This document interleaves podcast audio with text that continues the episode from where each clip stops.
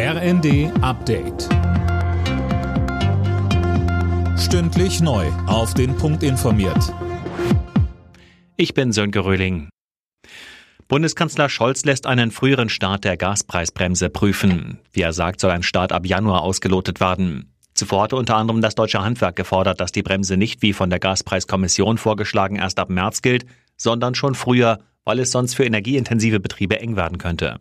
Dazu sagte Scholz. Was wir nicht machen können, ist zu beschließen, es äh, klappt am 1. Januar und dann sagen die Unternehmen, die das herstellen müssen, die Versorgungsbetriebe, klappt aber nicht, das machen wir nicht. Das wird nur in einem großen Schulterschluss in Deutschland gelingen und den organisieren wir gerade, die Fragen zu diskutieren, wie das geht. Wer wird Nachfolger der britischen Kurzzeit-Premierministerin Liz Truss? Das soll sich nächste Woche klären. Am Abend gab es ein Treffen der beiden aussichtsreichsten Kandidaten. Michelle Kolberg, Ex-Premier Boris Johnson und Ex-Finanzminister Rishi Sunak. Ja, und die beiden haben eine ganz besondere Beziehung zueinander.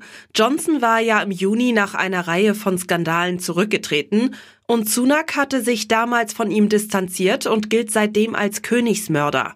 Noch hat keiner der beiden offiziell erklärt, für den Parteivorsitz der konservativen Tories und das Amt des Regierungschefs zu kandidieren.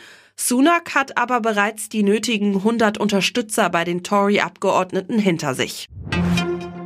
In Tübingen stellt sich der umstrittene Oberbürgermeister Boris Palmer heute zum dritten Mal zur Wahl. Allerdings nicht mehr für die Grünen.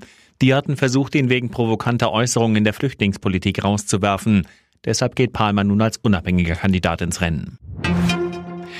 Eintracht Frankfurt hat im Abendspiel der Fußball-Bundesliga einen Sieg eingefahren. Gegen Borussia Mönchengladbach gewannen die Frankfurter mit 3 zu 1.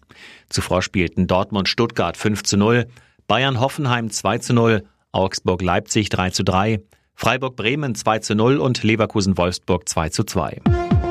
Alle Nachrichten auf rnd.de